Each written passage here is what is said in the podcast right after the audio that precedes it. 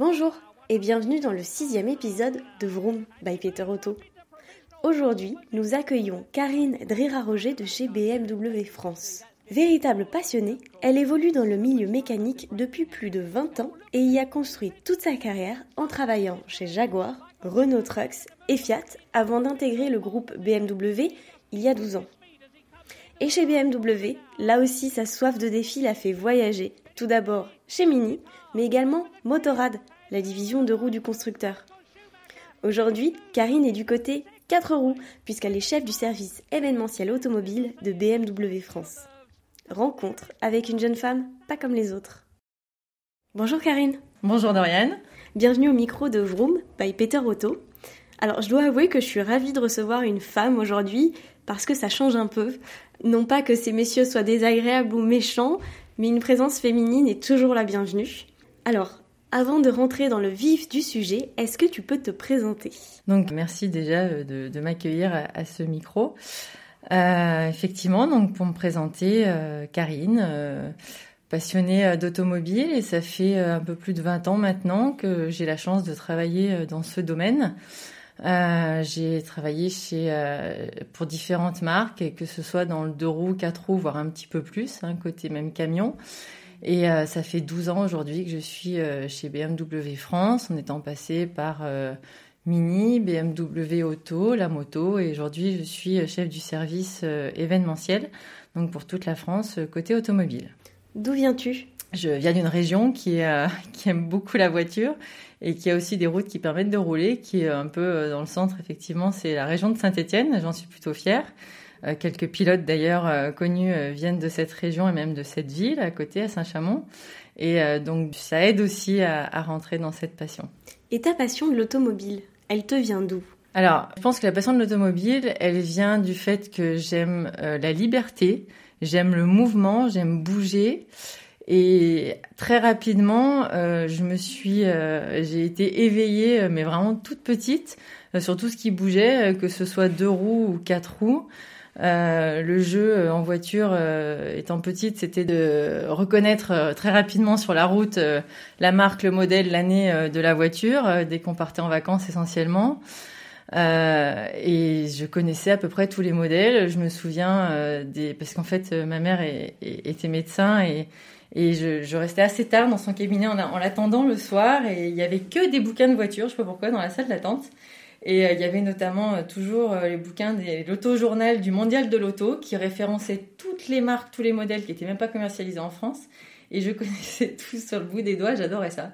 Voilà, et, et puis dès que j'ai pu conduire quoi que ce soit, je crois que j'ai commencé à 14 ans à conduire une voiture, à 15 ans à avoir un scooter, puis après, bah, ça a 18 ans et quelques jours à avoir mon permis. Et dès que, dès que je pouvais, j'étais sur les routes. Voilà, j'ai même euh, j'ai eu différents métiers qui m'ont demandé de passer beaucoup de temps sur les routes et, euh, j'adore ça. Vraiment, j'aime beaucoup le, le, mouvement et la liberté que représente l'automobile, euh, la moto, mais aussi le bateau, l'avion, le camion. voilà, j'ai eu la chance de travailler aussi dans le camion, c'était très intéressant. je suis aussi réserviste citoyenne de l'armée de l'air, donc c'est aussi un monde que j'aime bien mêler à mes passions automobiles et moto. J'imagine que tu n'as pas le temps de t'ennuyer du coup. Non, j'aime pas ça. Comment t'es-tu intéressée au sport automobile? En fait, c'est un peu pareil. C'est dès toute petite, dès que j'ai eu l'occasion. Euh, alors, ça a commencé évidemment à la télé parce que j'ai pas du tout une famille euh, qui est issue du milieu de l'automobile.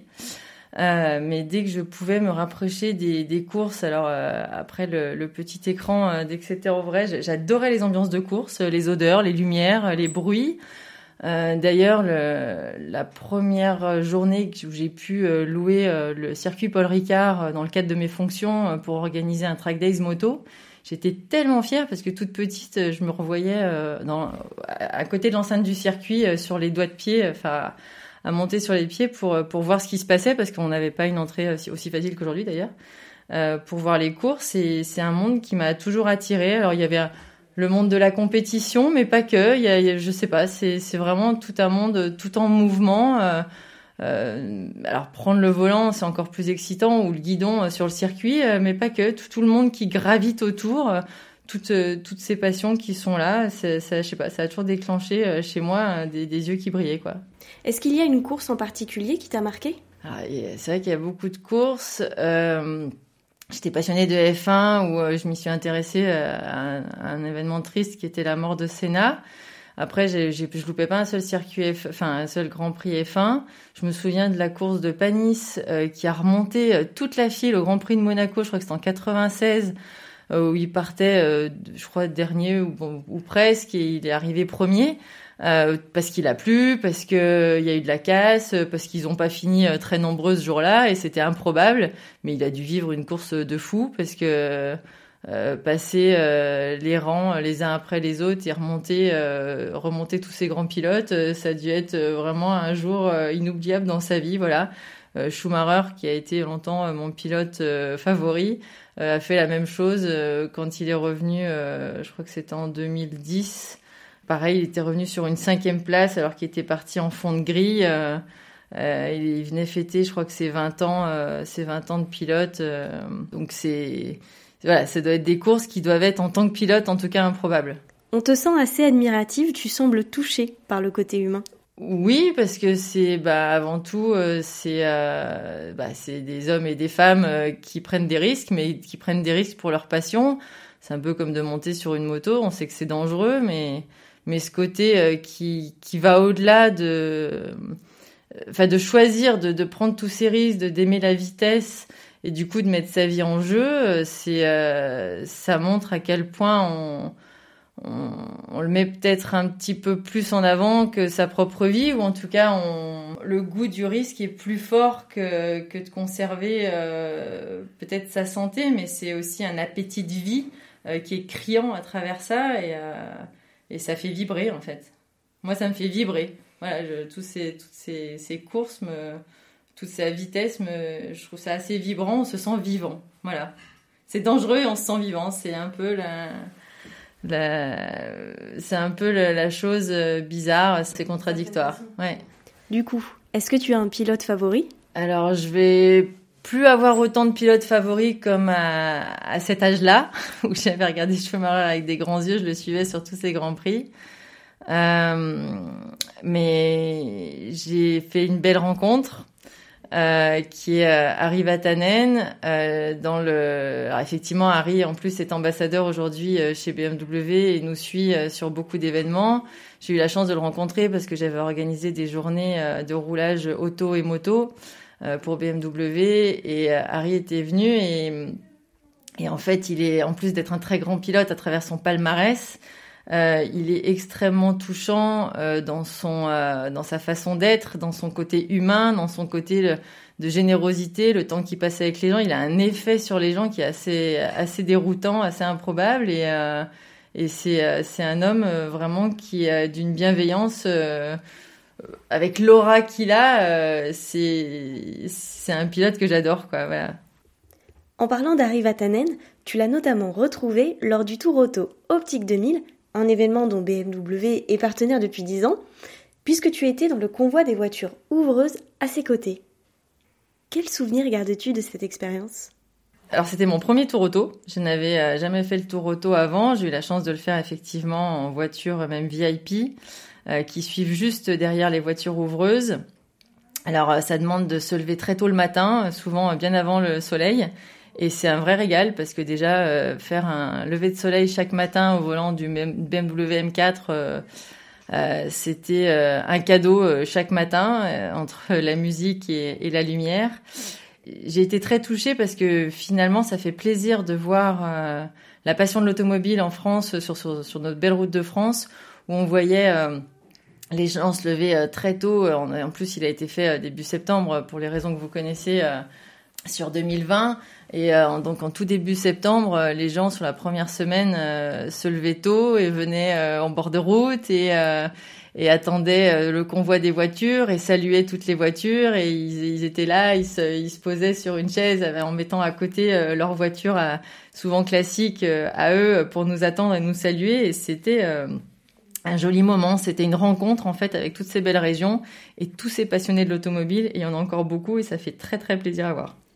Qu'as-tu retenu de cette semaine en tant que participante au Tour Auto Optique 2000 alors au niveau des participants, c'est vrai que ça, déjà ça donne envie de le faire euh, pour vivre la chose de l'intérieur, pour vivre un peu l'esprit euh, préparation, euh, compétition, suivre son véhicule, l'emmener jusqu'au bout, éviter les erreurs, toutes les épreuves de régularité, les épreuves sur circuit, les les les, étapes les les spéciales donc sur route fermée. Donc c'est il y a plus beaucoup de a plus beaucoup de rallyes qui proposent ça et et, c'est vrai que de, participer, euh, pour en avoir parlé avec les, concurrents, bah c'est déjà de participer un peu avec l'histoire, se frotter à l'histoire de l'automobile, parce qu'on a l'histoire de l'automobile qui se promène toute la journée, toute la semaine autour de nous, et euh, c'est juste fabuleux de, vivre toutes ces marques.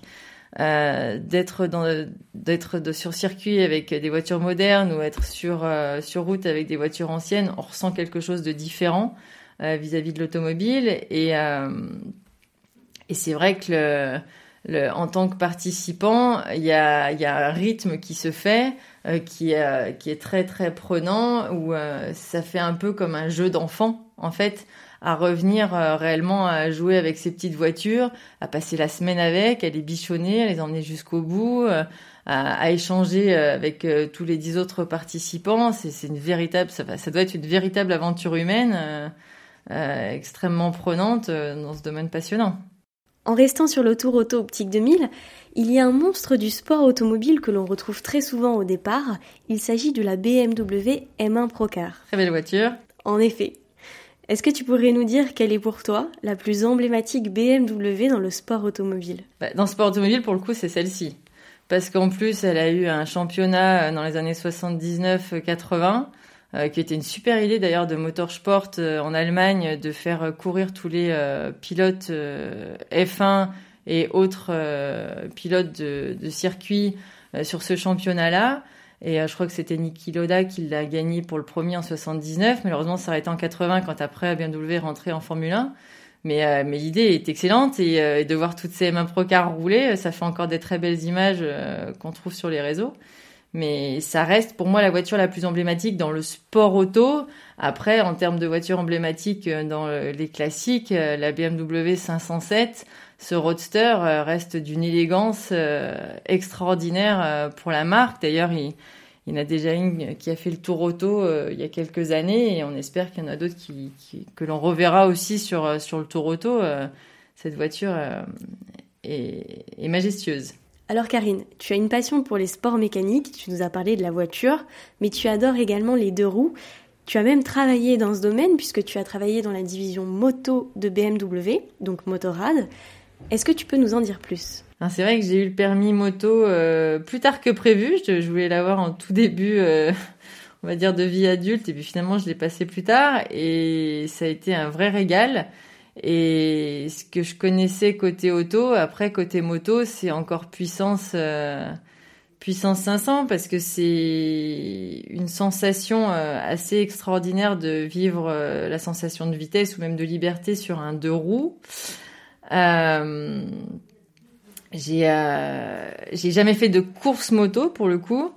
Euh, j'ai déjà roulé sur circuit, mais déjà rien qu'un voyage moto de plusieurs jours, c'est euh, une expérience que j'adore vivre et que j'essaye de vivre euh, au maximum.